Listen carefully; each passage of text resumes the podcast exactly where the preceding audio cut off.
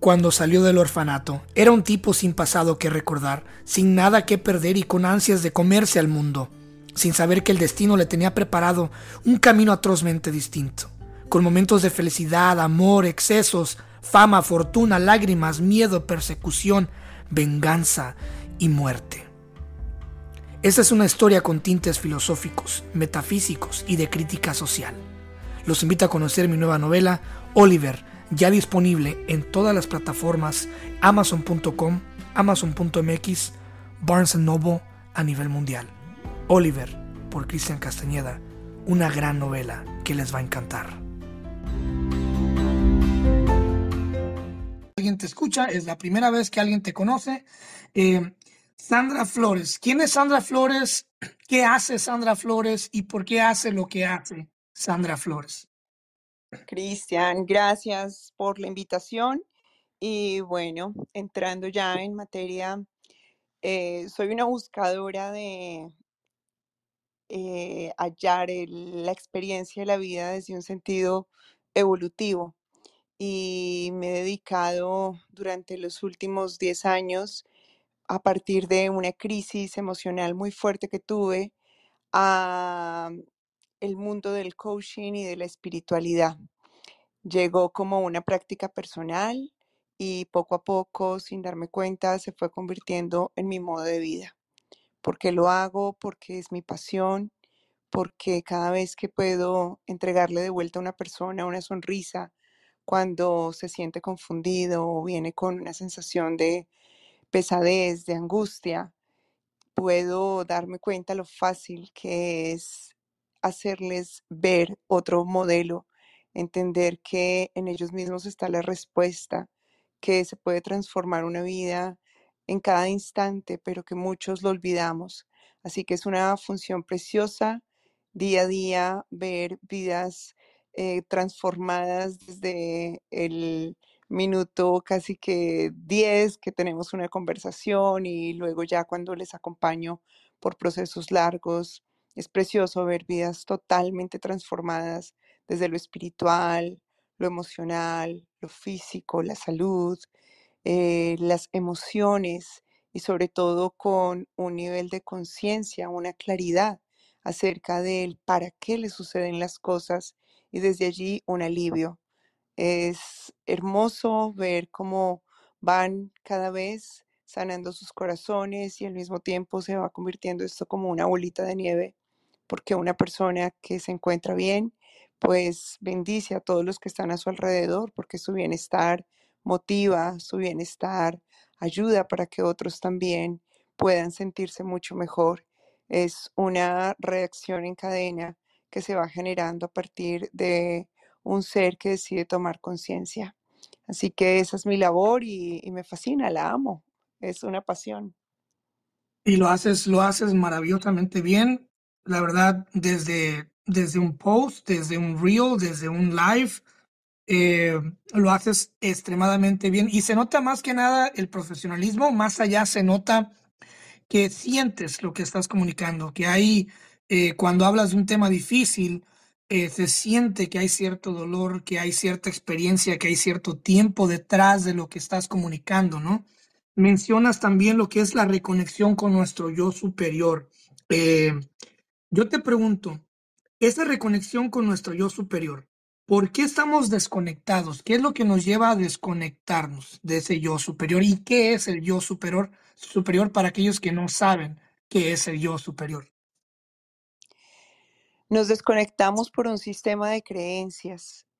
La humanidad en su gran mayoría ha considerado que es la identidad física que se describe a través de un nombre que se relaciona con un cuerpo y olvida que es un espíritu en aprendizaje, que venimos a aprender.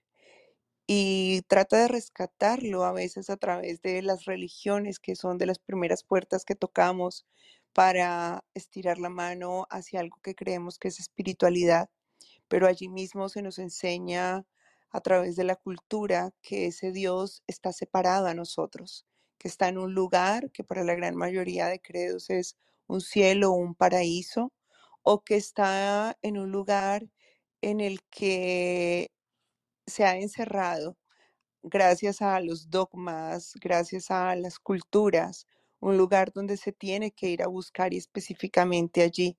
Se nos ha enseñado a buscarlo a través de la oración, pero se nos ha olvidado que todo esto son solamente momentos especiales, como cuando tú visitas a papá, mamá en su casa después de haber salido y haber hecho tu vida independiente, pero es indudable que están en tu ADN. Esto mismo sucede con ese yo superior. Hace parte de cada partícula de mi ser. Sin embargo, nos atemorizamos de creerlo así, ya que a todos nos invade un sentimiento de culpa, exactamente por las mismas creencias.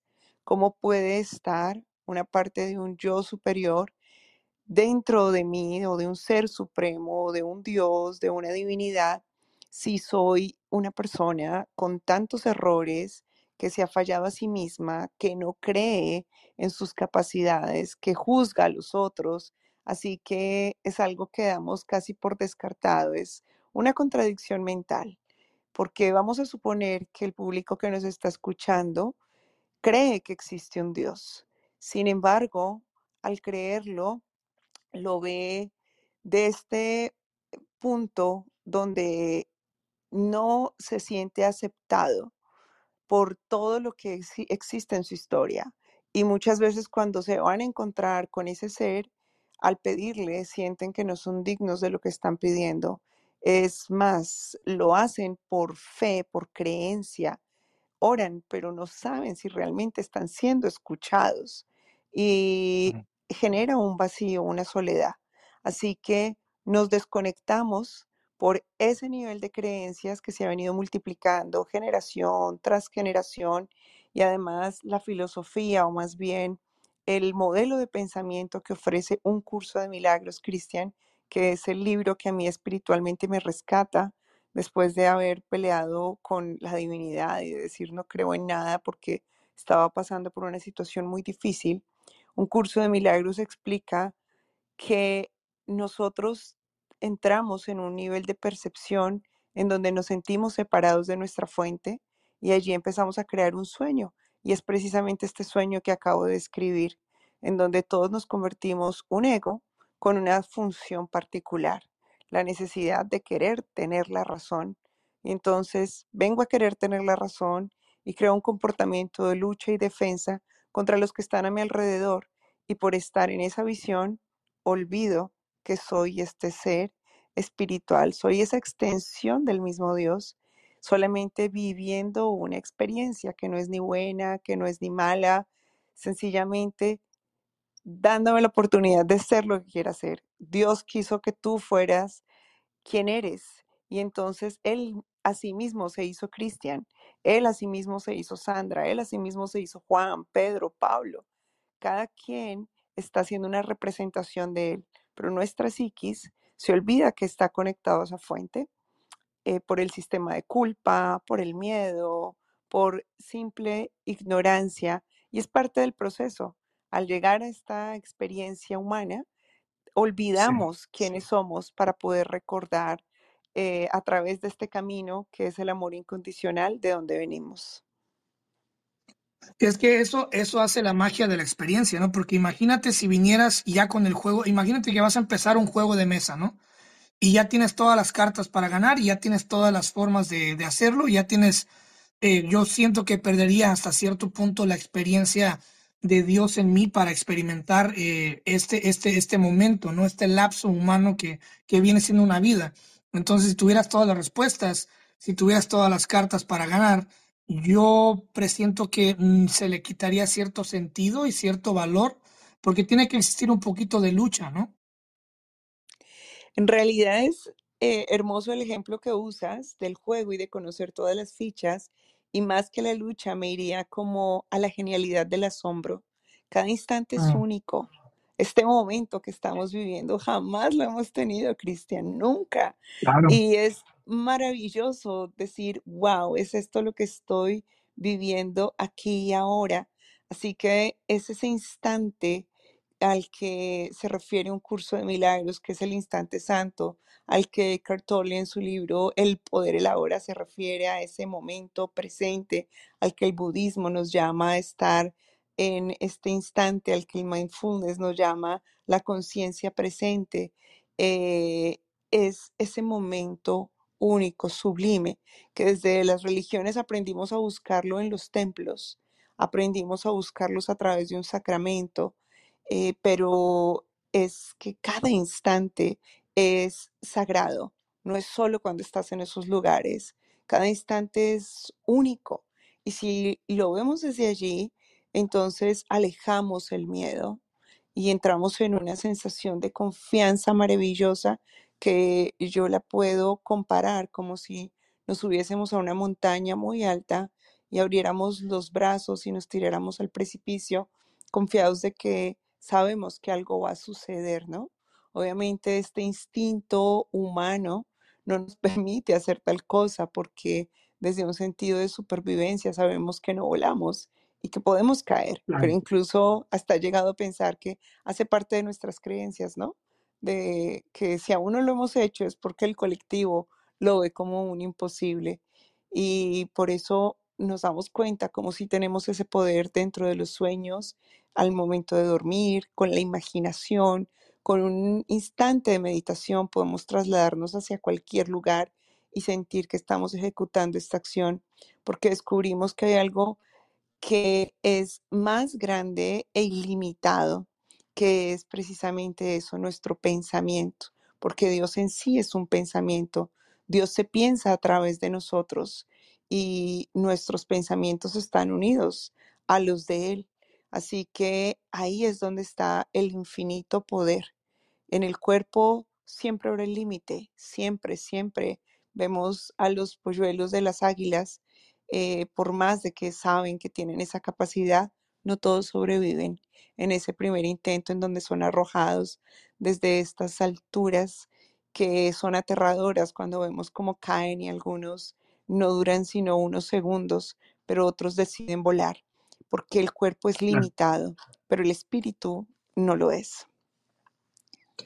Mencionabas hace rato que obviamente hay personas que, que pasaron por, por un dolor, pasaron por un trauma, eh, pasaron por un abuso de cualquier tipo y crecen con un resentimiento hacia lo divino, ¿no? Hacia, hacia Dios o, lo que es la, el cosmos, como sea que se quiera llamar. Yo personalmente he conocido un par de personas en mi vida, en mi vida así, este, que tienen un sentimiento de casi hasta de desprecio hacia, hacia el por qué le sucedieron las cosas, ¿no? El, el por qué esto y por qué a mí, y lo, lo, lo culpan o, lo, o lo, lo guardan en una cajita donde le ponen una etiqueta que dice es culpa de lo místico, ¿no? Es culpa del universo, es culpa de Dios. Y lo guardan allí y lo sellan y guardan esa caja abajo de la cama y crecen y, y envejecen con esa caja ahí, con todo ese dolor adentro, echándose a perder cada día, ¿no? Eh, en algún momento, cuando tú llegas hacia la espiritualidad, ¿recuerdas qué edad tenías? ¿Recuerdas el día cuando, cuando tú abriste la puerta hacia la... Porque todos somos seres espirituales, ¿verdad? Pero como estábamos desconectados del yo supremo, ¿cómo es esa reconexión? ¿Cómo encuentras, recuerdas ese día, ese momento cuando tú vuelves al camino de la espiritualidad y te reconectas? Sí, sí, Cristian. Fueron en realidad varios momentos, eh, pero recuerdo ese primer momento. eh, sucedió a partir de un ayuno. Mm, Em, estaba ayunando, creyendo pues que estaba en esa experiencia ya y dentro de este mundo material, porque oraba, escuchaba música, eh, leía em, dentro de una iglesia cristiana. Estaba orando y después de un ayuno de 21 días de Daniel, se llama este ayuno, que es suprimir eh, dulces, harinas y, y comida cocida, solamente se come comida cruda y no se mm, comen carnes. Entonces, eh, durante ese ayuno, al pasar esos 21 días, recuerdo en una oración estar eh, haciéndola como normalmente lo hacía. Dios, aquí estoy, gracias porque hoy se terminan estos 21 días. y escuché mi voz interior por primera vez, donde me dijo, hablas demasiado, sería bueno que por primera vez me escucharas. Y yo quedé sorprendida, quedé, ¿qué? ¿De dónde está saliendo esto?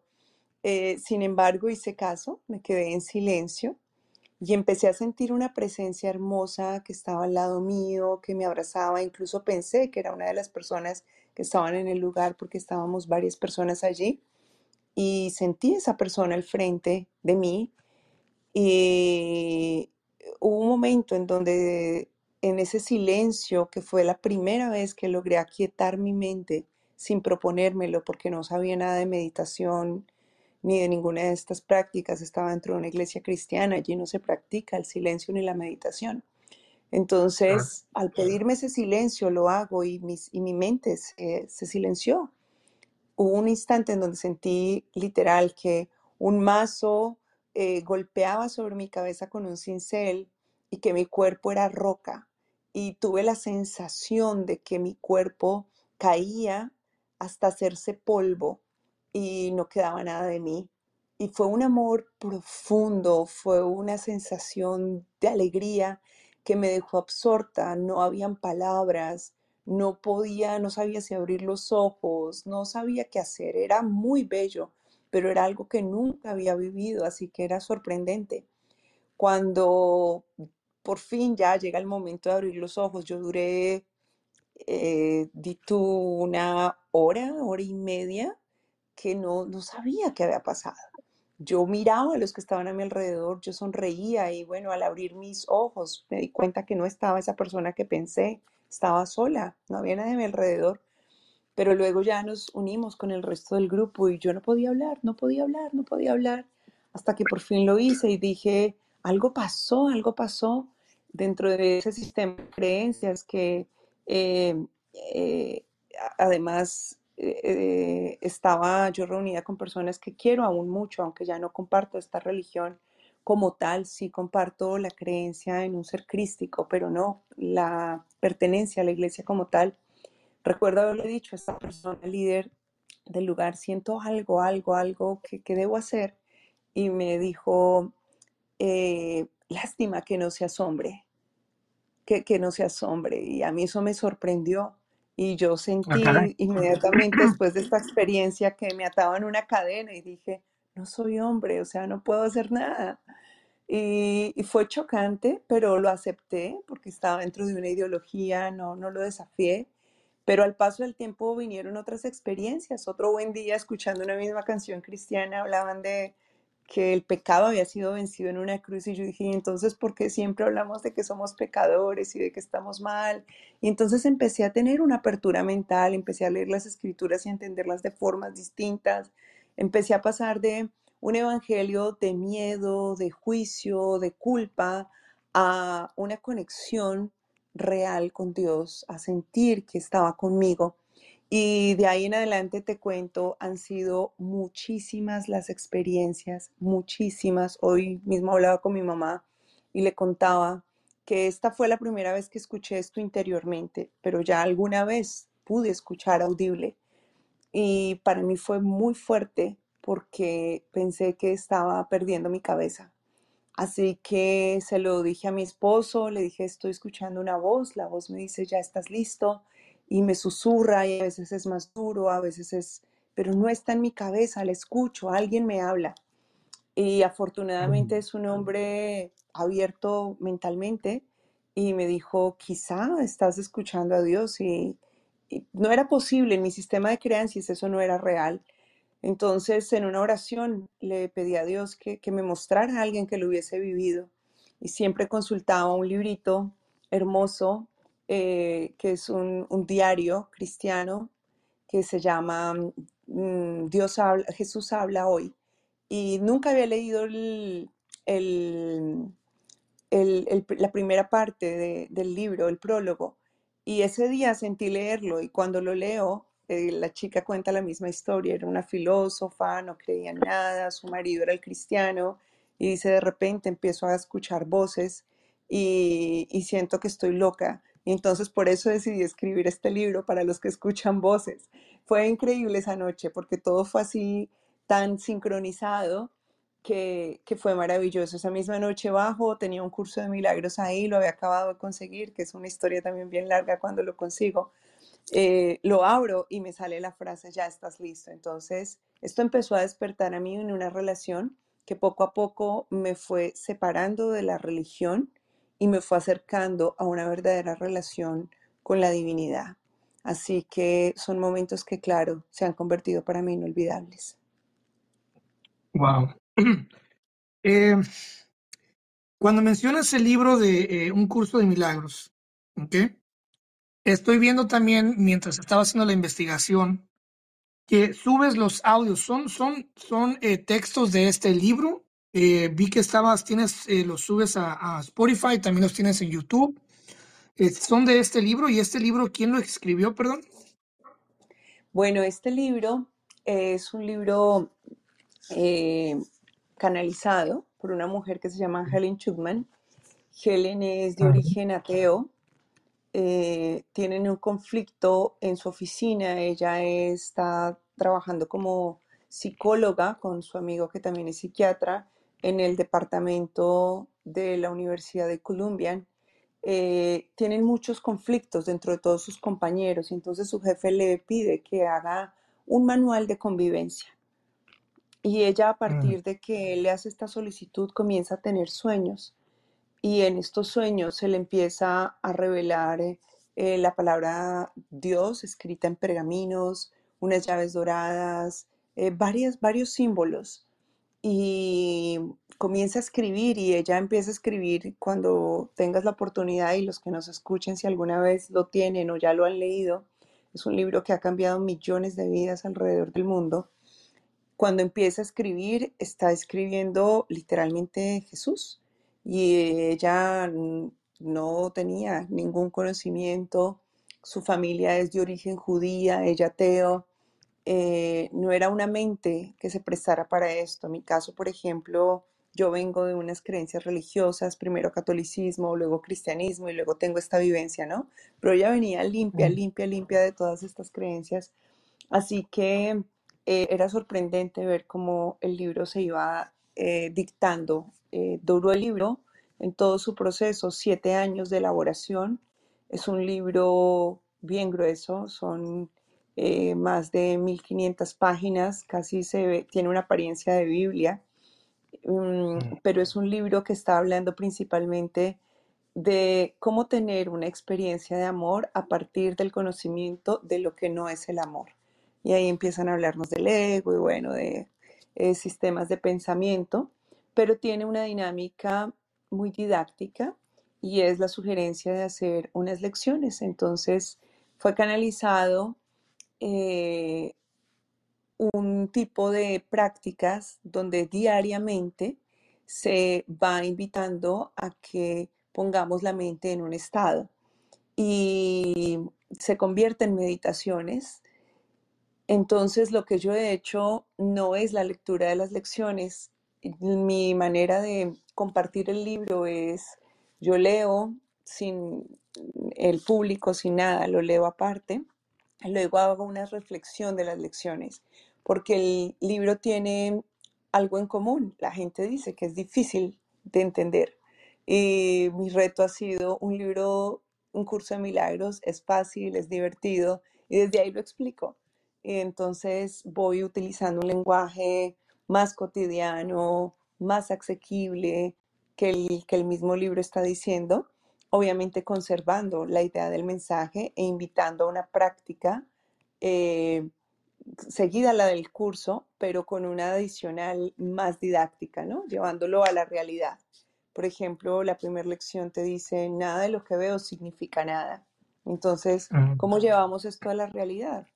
Sencillamente le digo a las personas, observa, eh, lo que estás viendo en tu mundo. Estás viendo conflicto, estás viendo ansiedad, estás viendo que estás feliz porque te has ganado la lotería, estás viendo que estás súper triste porque has perdido a un ser que amas. Ponte en el, en el papel de preguntarte, ¿esto tiene un significado? ¿O soy yo quien le estoy dando un significado? Entonces, cuestiónate, ¿realmente significa para ti? Y observa si significa ese es el significado o logras llegar al punto en donde te das cuenta que no significa nada, que el significado está en tus manos, que tú tienes el poder de tomar esta situación como desees. Así que esa es la manera en la que planteo las lecciones dentro del podcast, que eh, ha sido maravillosa esa experiencia ya. Lo ampliamos a YouTube porque tenemos audiencia en Venezuela y ellos no pueden tener acceso al, podcast como tal. Entonces, eh, tenemos unos pocos en YouTube siguiendo las lecciones, pero nuestra gran audiencia está en Spotify.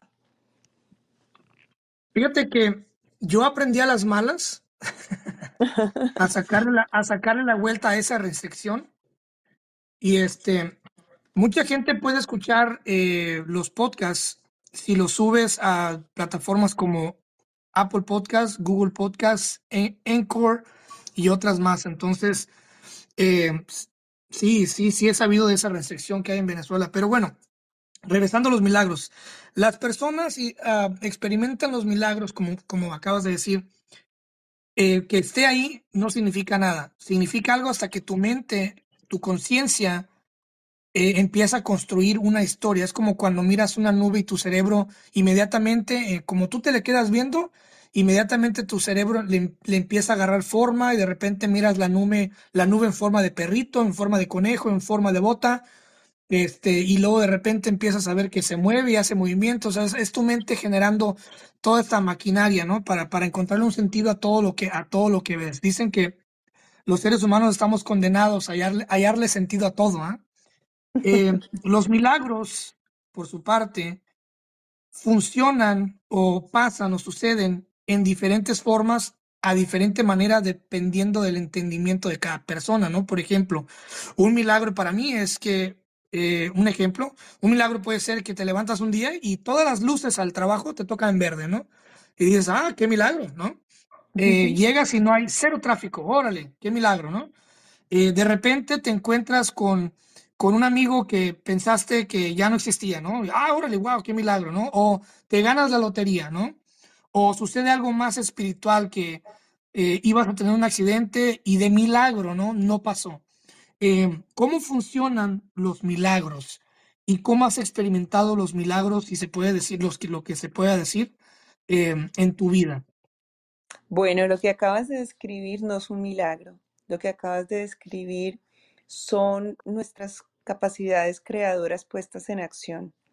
Eh, ya acabo de compartir contigo y con tu audiencia la experiencia que tuve de escuchar esta voz y de estar en esta conexión y finalmente, hoy, desde el aprendizaje de un curso de milagros, sé que es una experiencia creada desde mi mente, lo cual no retira ninguna validez. Tenía tantos deseos de escuchar a Dios que logré escuchar su voz.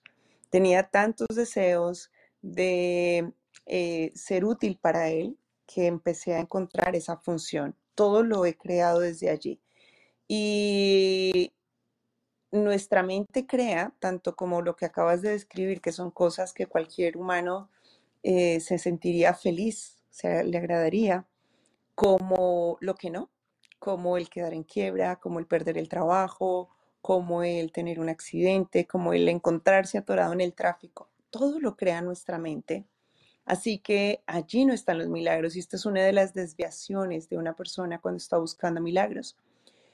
Porque realmente, ¿qué es el milagro? El milagro es la corrección de mi pensamiento, es darme cuenta precisamente de eso, de que yo observo o desde el miedo o desde el amor, o que yo observo desde una realidad en donde me siento víctima o observo desde una realidad en donde estoy participando todo el tiempo.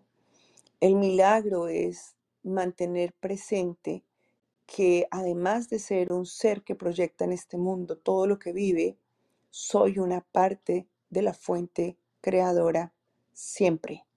Hoy recuerdo en este instante que lo digo, que tú, yo y todo lo que existe hace parte del creador.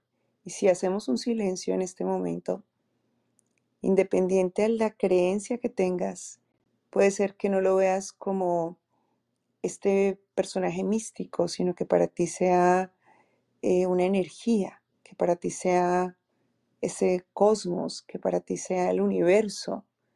Si tú te sientes parte de ese universo, de ese cosmos, de esa fuente, por un instante y te permites vivir esto, sabrás lo que es un milagro. Y ese milagro, el curso en sí mismo dice que en palabras no se puede explicar porque es una experiencia.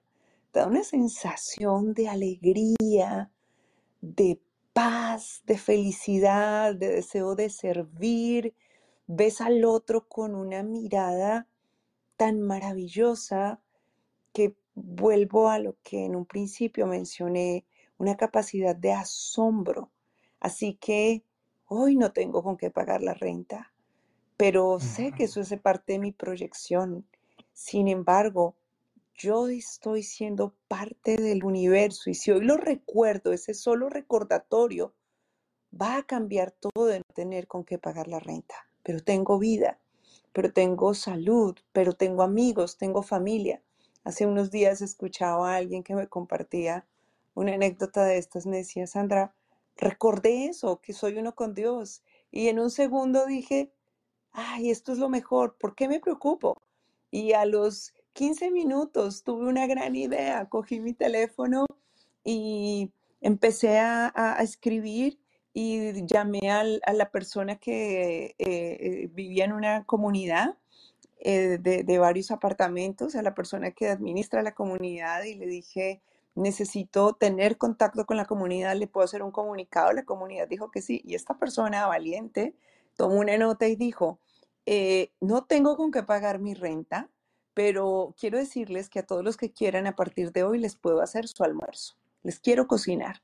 El que me quiera comprar vale tanto. Todos le compraron y tuvo para no sé cuántas rentas y creó un nuevo modelo de negocio que no tenía en su mente. No tenía trabajo, no tenía quien le ayudara, no tenía nada. Y de esta manera entonces nos damos cuenta, Cristian, cómo eh, los milagros no son lo que nosotros manifestamos como agradable, sino como este acto de conciencia y de tranquilidad despeja tu mente del miedo y a partir de tener tu mente alejada de esa manera de ver las cosas, se te ocurren genialidades coherentes con tu capacidad multicreadora.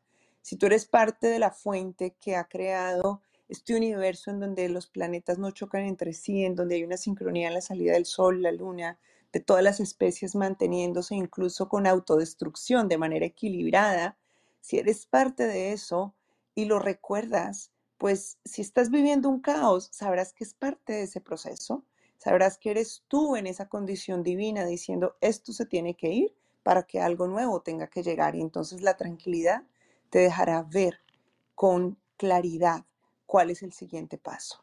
Así que aunque el milagro no sea esa cosa extraordinaria, sí te lleva a que luego crees esa situación extraordinaria.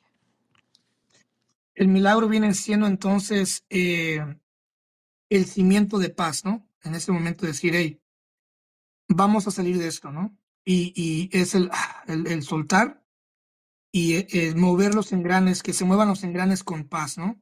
Yo también he estado en esas situaciones donde todo se me ha venido abajo, créeme, todo se me ha venido abajo, pero siempre por alguna razón, obviamente esa razón es Dios, siempre logro decir lo mismo.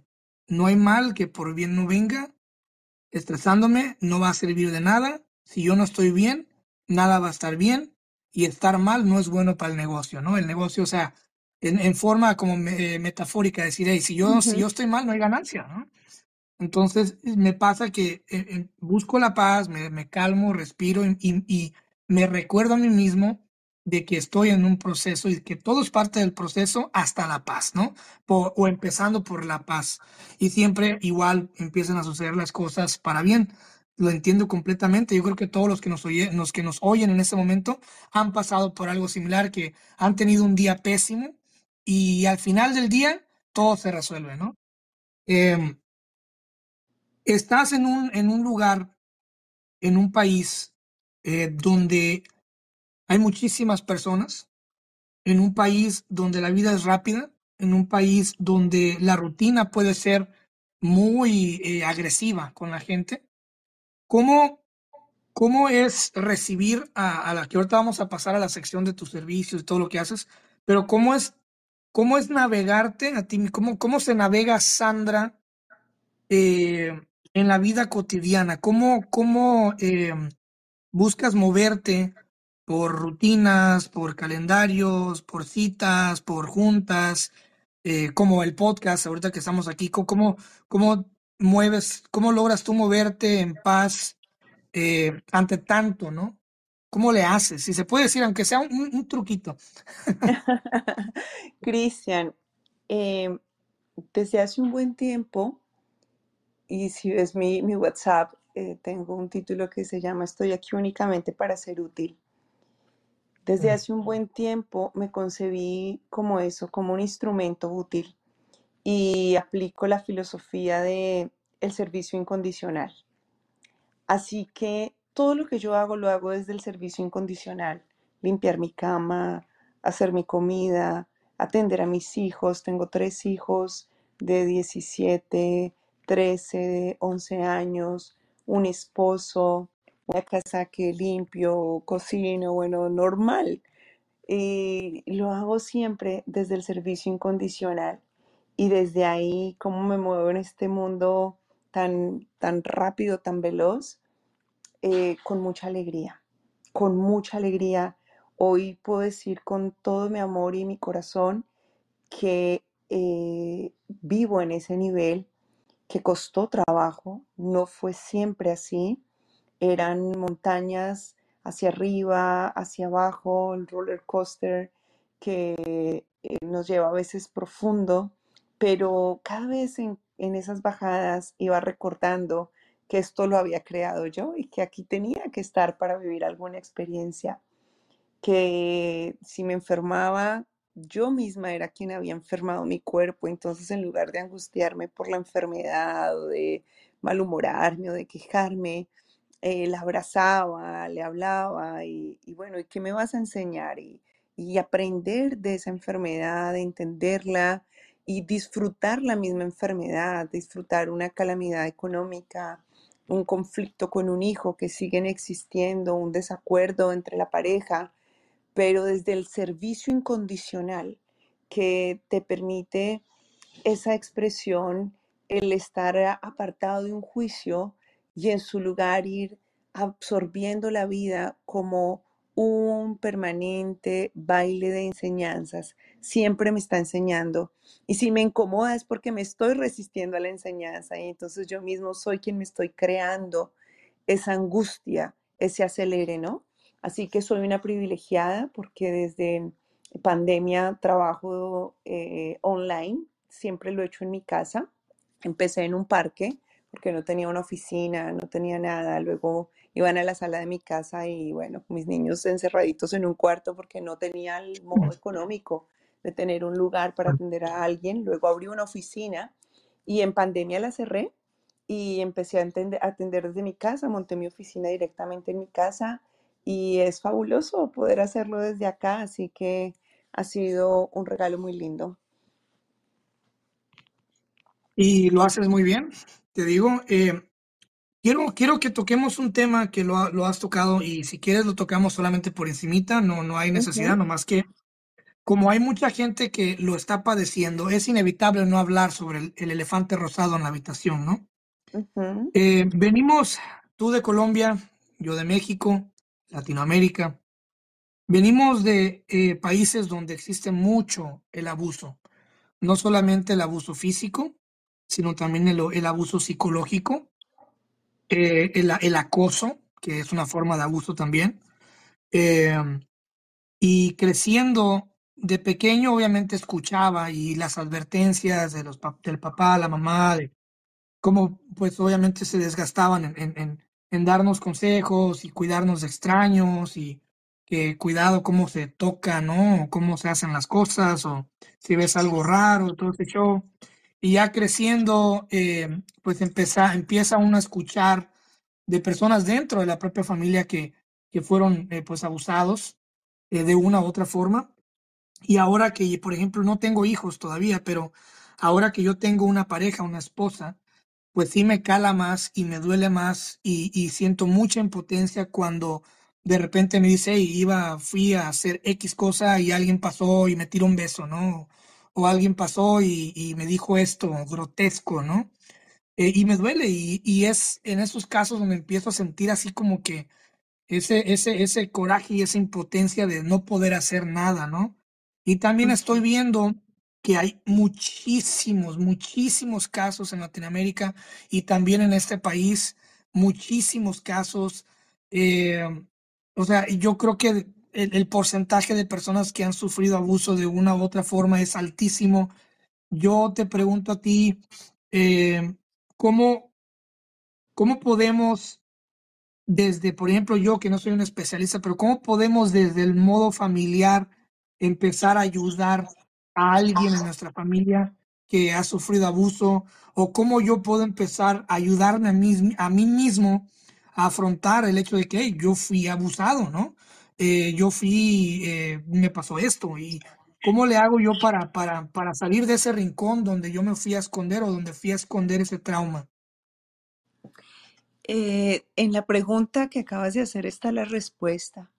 Lo primero que generalmente hace una persona abusada es esconder el hecho o se empecina en la justicia, ¿no? En cómo puedo hacer que quien abusó de mí pague, pero se olvida de su afectación y de la necesidad de la reparación. Existe desde el, eh, la ejecución eh, ya, ya legal mucha información y un gran cuerpo de psicólogos, el abuso es uno de los delitos que más dinero le cuesta al Estado, porque es demasiada la fuerza que tienen que hacer para restaurar la mente de la víctima, sus emociones, y muchos se cansan de ese proceso porque las preguntas son, no recuerdas nada, pero de verdad no piensas, pero de verdad eh, tomaste algo, te dieron, estabas solo, eh, y la persona se siente intimidada, nunca visto una señal y es más con un lenguaje investigativo, con el ánimo pues de ayudar obviamente a la víctima. No estoy diciendo que estas ayudas no sean asertivas, pero muchos terminan cansados de ese sistema Así que lo primero que debemos hacer es lo que tú mencionabas, afrontar, reconozco, fui una persona abusada. La gran mayoría de los abusos no son reportados porque genera mucha vergüenza, porque hay una inseguridad en el sistema judicial, no hay confianza, eh, porque pensamos que no nos van a creer y si son niños, peor, ¿no? Así que lo primero es eh, darle a entender a la persona que sí, que hubo un abuso, que vale la pena buscar ayuda psicológica porque se debe reparar la situación, se debe empezar a trabajar. El abuso tiene afectaciones en todas las áreas de las víctimas, en todas. Se ve afectada su confianza, se ve afectada su relación con los demás, dejan de confiar en ellos, se sienten vulnerados en su capacidad de decir no porque fueron sometidos, entonces pierden su voz o se introvierten o se convierten en personas muy agresivas, empiezan a tener conflicto con la persona que representa el género de su abusador. Si fue un hombre, entonces tienen conflicto con los hombres. Si fue una mujer, exactamente igual. Buscan un culpable y muchas veces no es el abusador. El culpable resulta siendo papá o mamá porque no estuvieron allí para darle el cuidado suficiente y la protección tienen enfermedades que luego desarrollan porque con la alteración de sus emociones el cuerpo termina hablando y desde aquí desarrollamos problemas en las mujeres como fibromialgia, osteoporosis, eh, vaginitis, ovarios poliquísticos, cáncer de útero, eh, en los hombres de próstata, disfunción eréctil, eh, problemas de piel, problemas de garganta, la tiroides se ve involucrada en eh, personas que han estado pasando por estas vivencias y bueno, un sinnúmero de afectaciones que nosotros cuando estamos fuera del tema no nos imaginamos del tipo de implicaciones que tiene esto. y qué decir de la atrofia en eh, nuestra parte sexual, la intimidad, o se desarrolla una hipersexualidad desconectada de sentimiento porque empiezan a utilizar el cuerpo como un objeto, o se desarrolla una fobia hacia el sexo y puede ser que estas personas se enamoren, que abran su corazón a alguien, pero no se sienten capaces de amar o llega un momento en donde la relación se empieza a activar porque en el inconsciente quedan grabadas señales en nuestra mente, tenemos algo que eh, es una sinapsis, que es un cableado de nuestras neuronas como un tipo de mapa que va quedando marcado y ese mapa recuerda por un modelo de protección ya inconsciente de supervivencia que si se presenta una situación que me refleje algo que viví durante ese abuso, despierte en mí ese miedo entonces, un modelo de respiración, eh, un tipo de, de caricia, una tonalidad de luz, el color de un mueble, de una pared, son muchas cosas que pueden afectar un olor. Entonces, puede ser que yo haya seguido mi vida normal y no sucedió nada, pero de repente estoy con mi pareja en la cama y él hace un sonido que me recuerda a mi abusador, mi mente no sabe Mm. que me está recordando a mi abusador y siento un odio, un fastidio, no puedo, me paralizo. Así que es muchísimo lo que vive allí. Y bueno, para concretar tu, tu, tu pregunta, para responderla, porque me fui más por los detalles, la mejor Sí, no manera de ayudar a alguien indiscutiblemente es eh, que permitan recibir esa ayuda. Yo no soy psicóloga, mi profesión original es eh, eh, politóloga, pero me formé en coaching, en hipnoterapia, en resonancias familiares. eh, mi conexión con el curso de milagros me ha dado la oportunidad de enseñárselo a otras personas y he tenido relación, obviamente, en todo este proceso con, con muchas personas. He sido afortunada, ya han sido más de 5.000 horas de consulta hasta la fecha, desde hace más o menos unos siete años. Eh, y cuando empiezo a escuchar historias de personas que vienen con una idea de quiero concretar una meta, me quiero sentir mejor, quiero cambiar mi relación, pero en medio de la conversación, en la sesión 3, 4, 5, siempre hay un santo y seña que ya aprendí a identificar con el tiempo y es, mira, esto que te voy a contar no se lo he dicho a nadie. Entonces viene la historia. La gente te está contando qué fue lo que sucedió Así que a partir de allí, de esta atenta escucha, de ver que era un común denominador del 98% de mis pacientes entre hombres y mujeres, eh, empecé a ver esto, empecé a, a estudiarlo con también la biodescodificación, que es una materia que te ayuda a entender cómo las emociones se reflejan en enfermedades en tu cuerpo y cómo a partir de allí también puedes buscar la solución a esas enfermedades. También con el tema del transgeneracional que nos habla de todo el legado de nuestras, de nuestras familias y nuestros antepasados, empiezo a detectar varios patrones que me llevaron a desarrollar todo un proceso, un conjunto en donde eh, creamos un sistema psicoespiritual para ayudar a las personas a dirigirnos a cada una de esas áreas sin descartar ninguna. Cuando viene una persona que ha pasado por abuso, vamos por siete áreas en donde se va trascendiendo poco a poco cada una de las experiencias y finalmente resultamos dándonos cuenta que una situación que es tan dolorosa y para muchos inmanejable se convierte, y esto que voy a decir, si no has vivido la experiencia te parecerá una locura, pero se convierte en lo mejor que te pudo pasar, sin quitar el dolor y la angustia de lo que se vivió, obviamente porque gracias a eso buscaste una ayuda como la que nosotros hemos desarrollado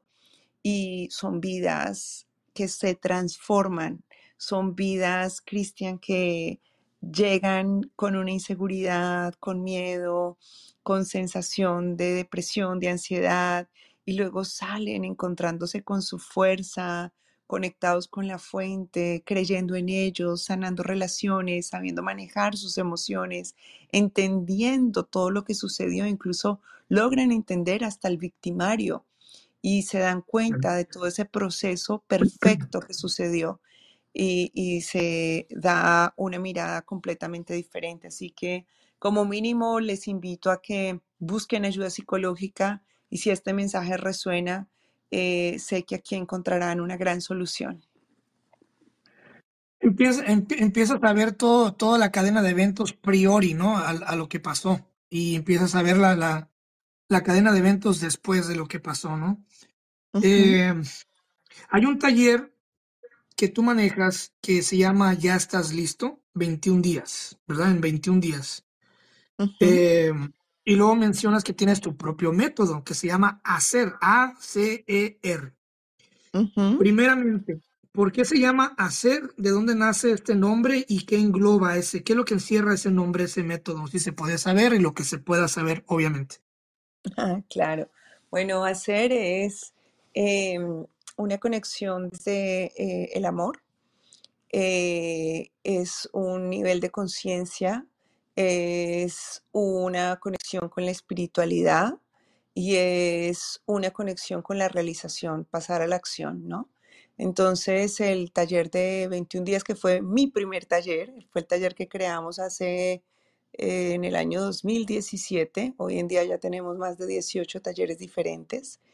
Este taller eh, fue diseñado para que en 21 días, a través de ese método, empezáramos a darnos cuenta de que tenemos cuatro niveles de pensamiento.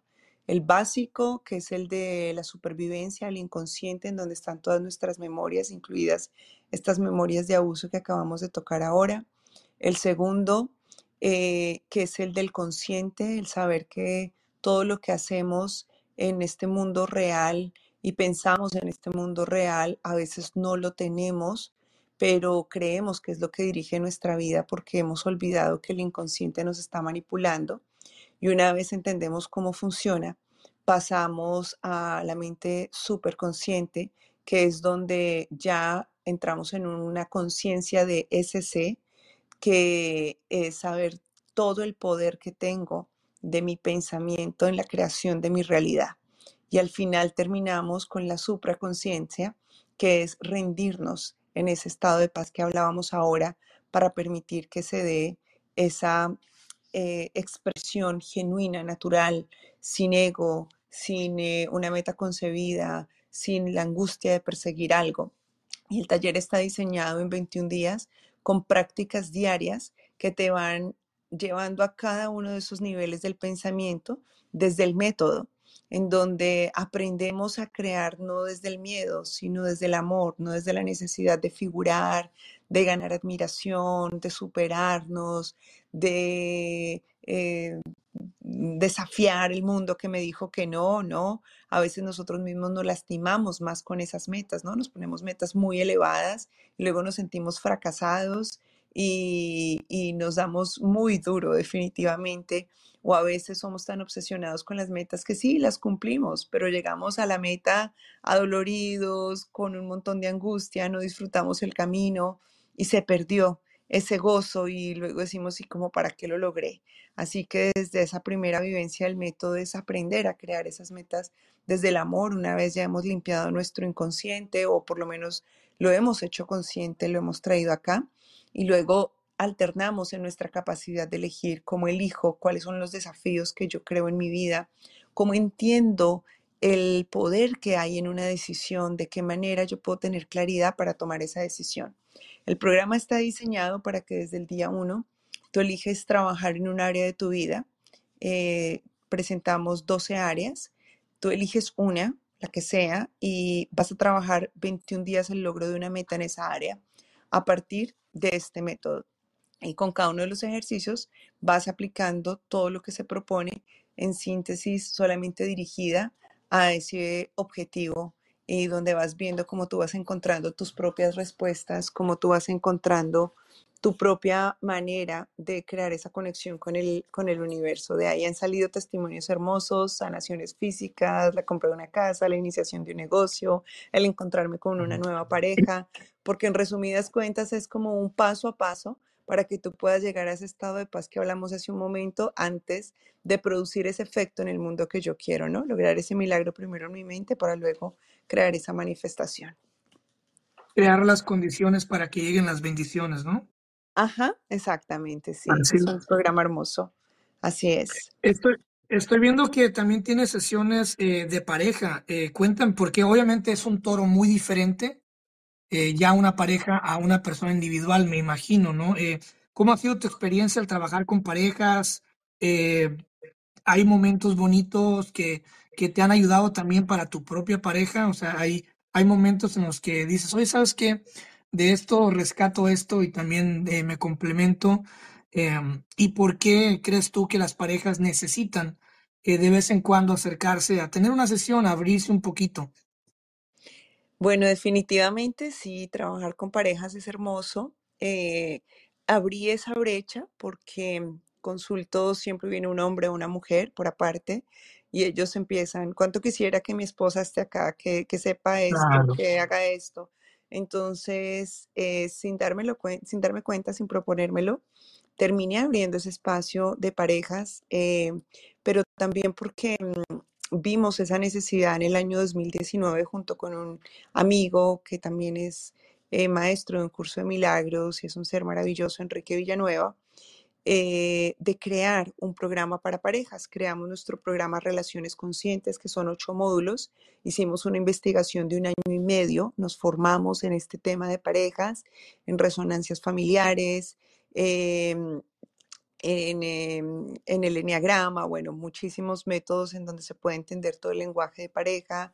Y a partir de allí, entonces creamos este programa que le da la herramienta a las personas con facilidad y de modo online de estudiarlo con su pareja y de sentarse y ver allí ocho áreas diferentes, espectaculares cada una de ellas.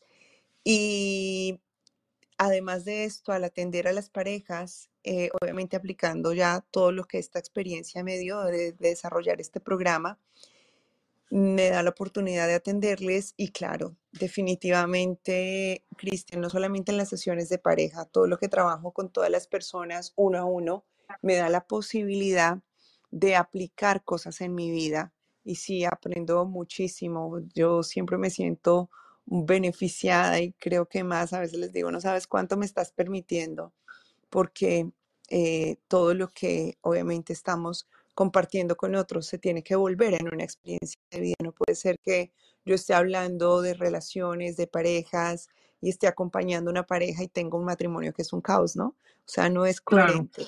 Entonces, eh, tengo un lema y es precisamente, eh, solo enseño lo que a mí me ha funcionado.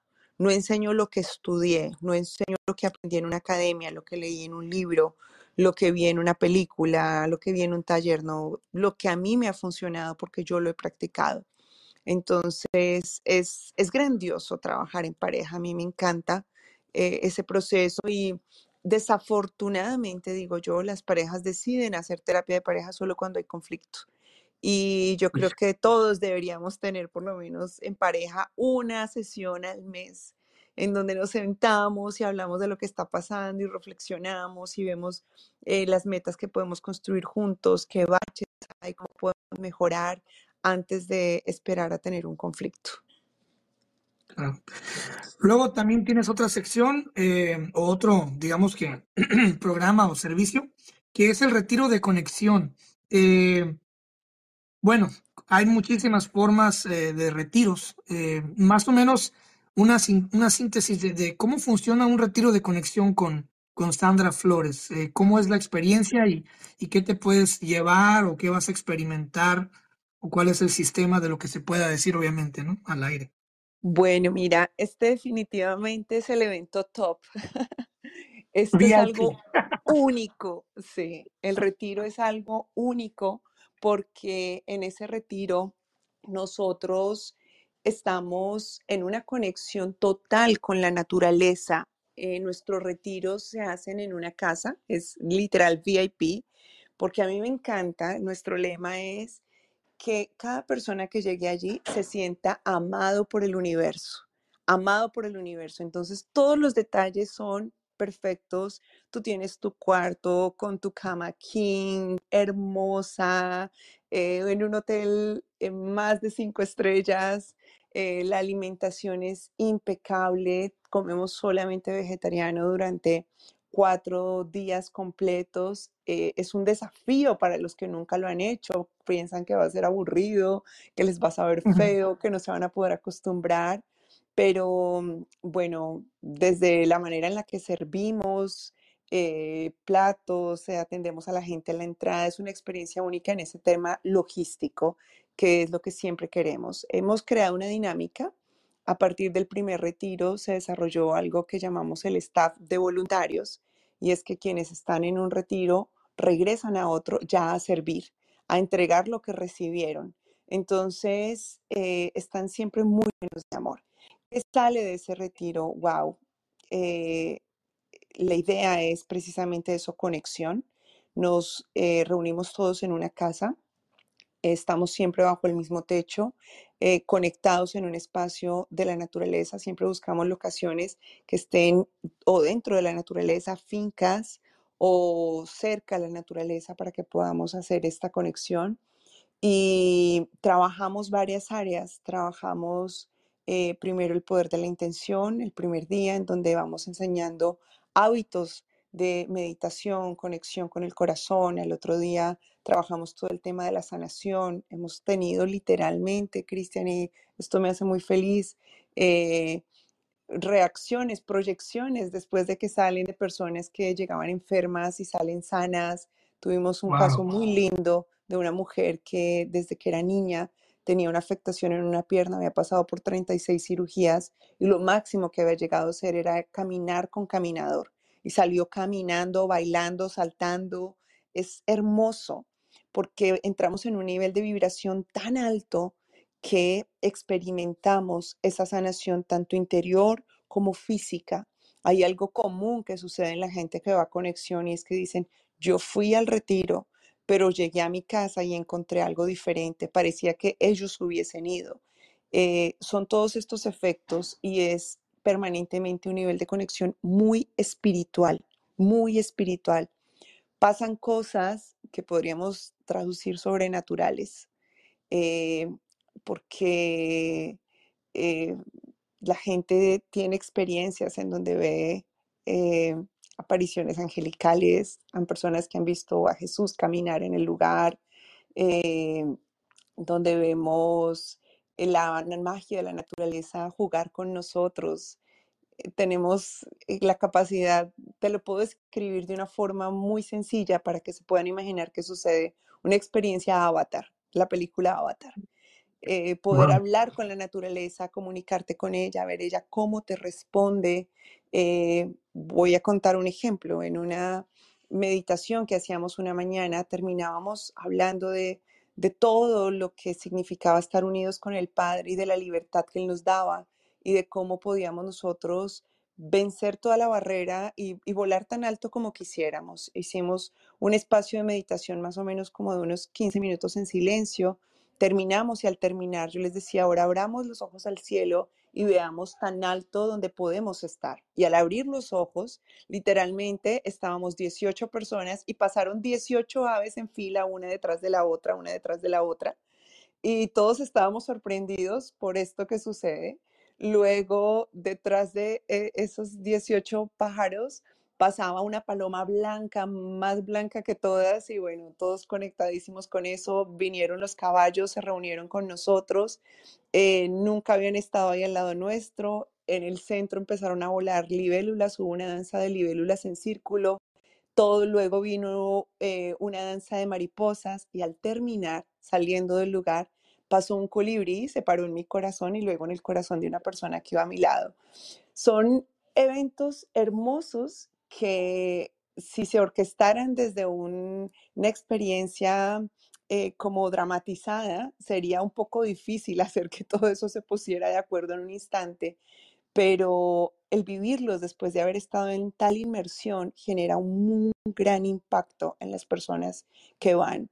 Así que, para resumirte, conexión es eso, conectar contigo, con tu fuente, con la naturaleza y ver ella cómo responde es algo increíble y, sé que quizá lo que digo eh, queda corto para lo que realmente sucede allí. Es precioso, se da una sanidad interior maravillosa.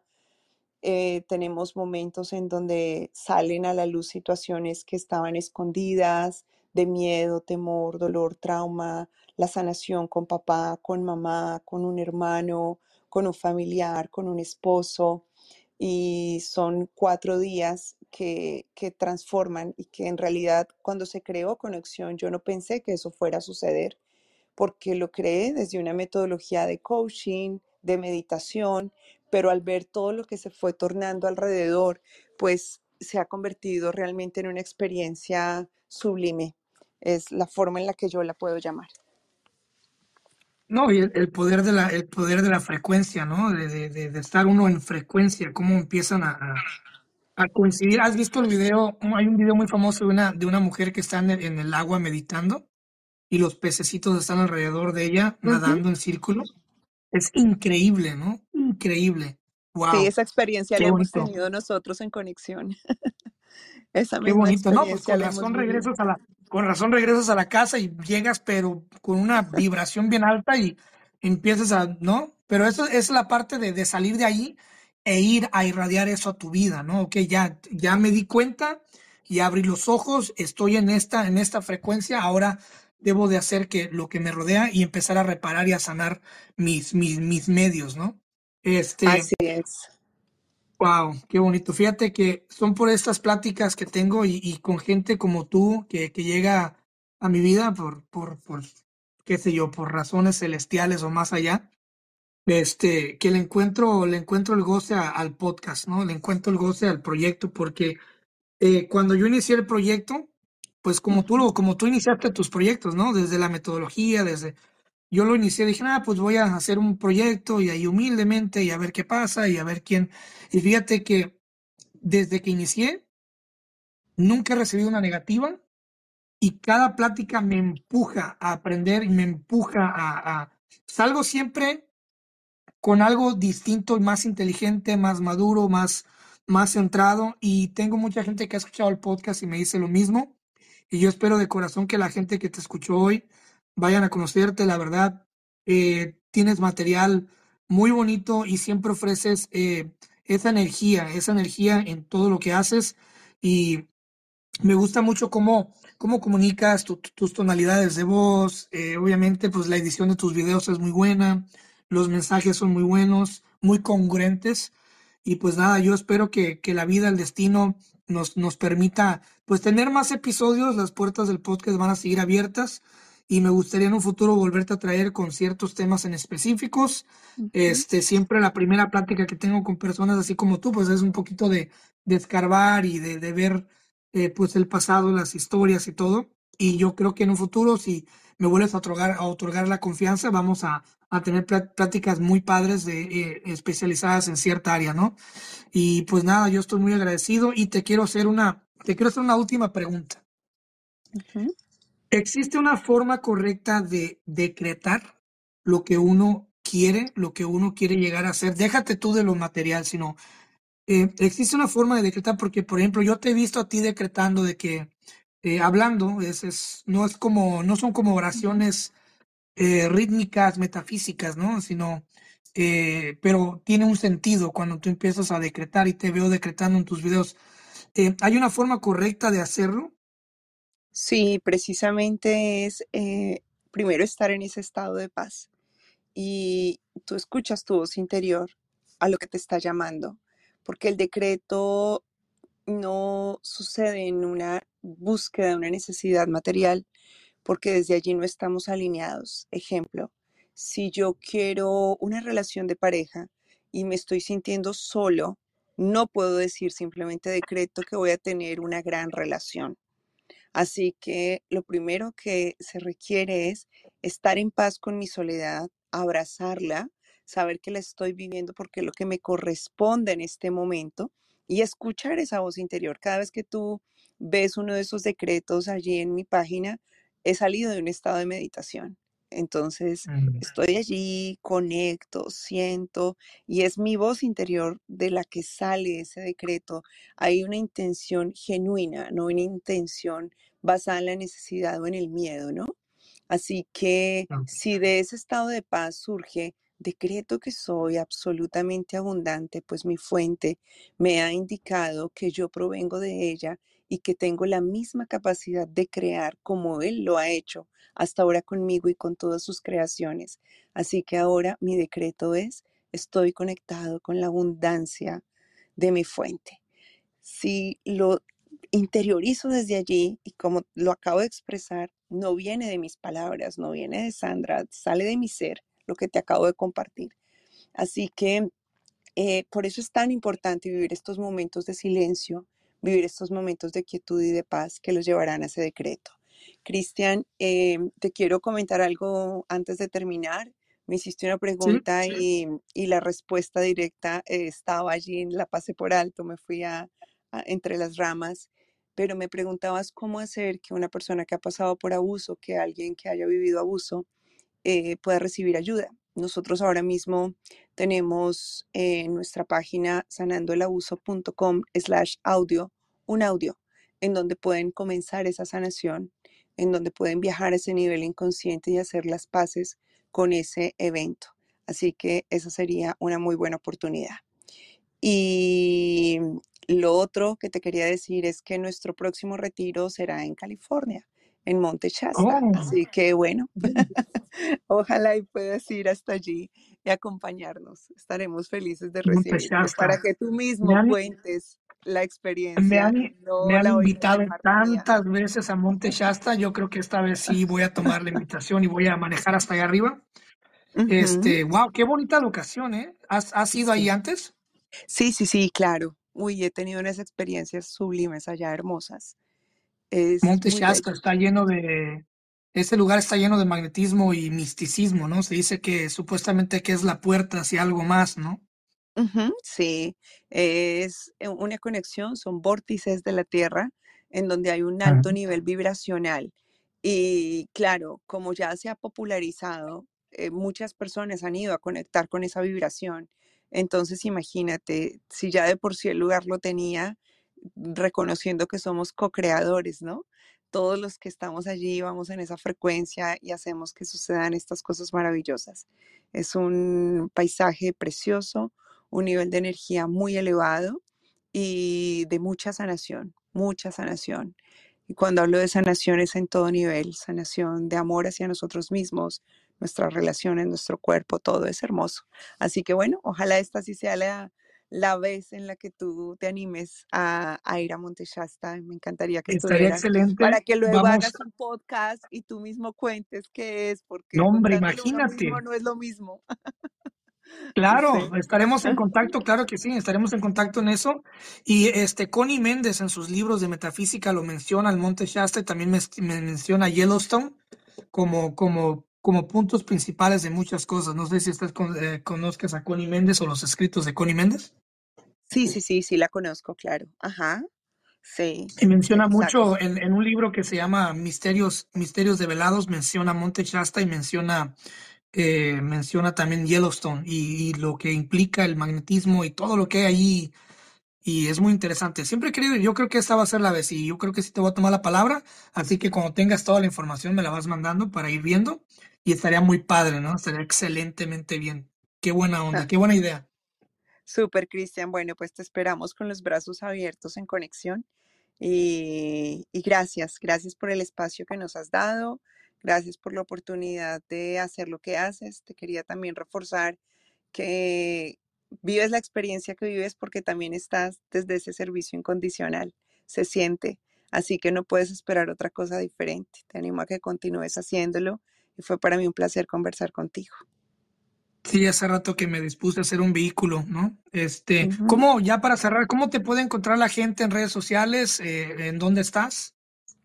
Estamos como Sandra Flores, mi apellido Flores se escribe con Z, oficial con doble F, en Instagram, en YouTube como Sandra Flores con Z, en Facebook Sandra Flores Coach, igual el Flores con Z, repito, y nuestra página sanandoelabuso.com slash audio para que accedan al regalo del audio que tenemos.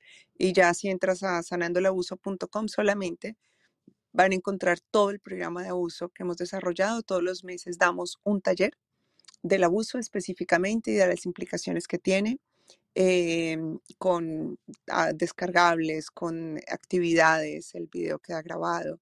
Así que bueno, permanentemente estamos em, trabajando este tema para todos los que quieran sanar esta herida de abuso. Muchas gracias, te mando un fuerte abrazo y pues nos escuchamos la próxima, la puerta queda abierta, ¿ok? Cristian, igual para ti, un abrazo y también desde aquí las puertas siempre abiertas. Bendiciones infinitas para ti y para todos los que nos escucharon. Igualmente. Igualmente.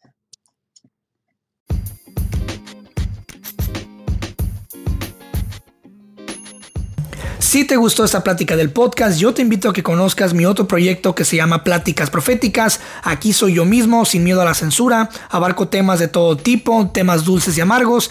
Y bueno, son monólogos bien chingones, bien padres, que te vas a divertir mucho y sobre todo vas a pasar un buen momento y vas a aprender cosas nuevas. Así que te invito a que conozcas el otro proyecto que se llama Pláticas Proféticas. Y ahí nos escuchamos también. Muchas gracias.